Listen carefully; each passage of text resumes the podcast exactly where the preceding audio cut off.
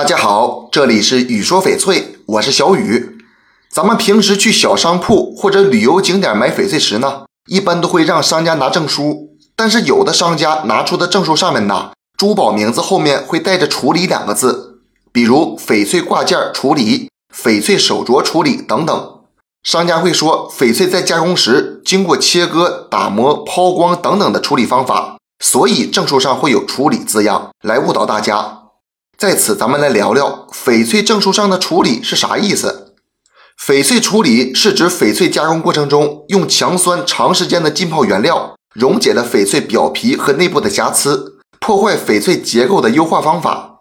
漂白染色也都属于处理，这就是咱们以前讲的 B 货和 C 货翡翠，已经不是纯天然的翡翠了。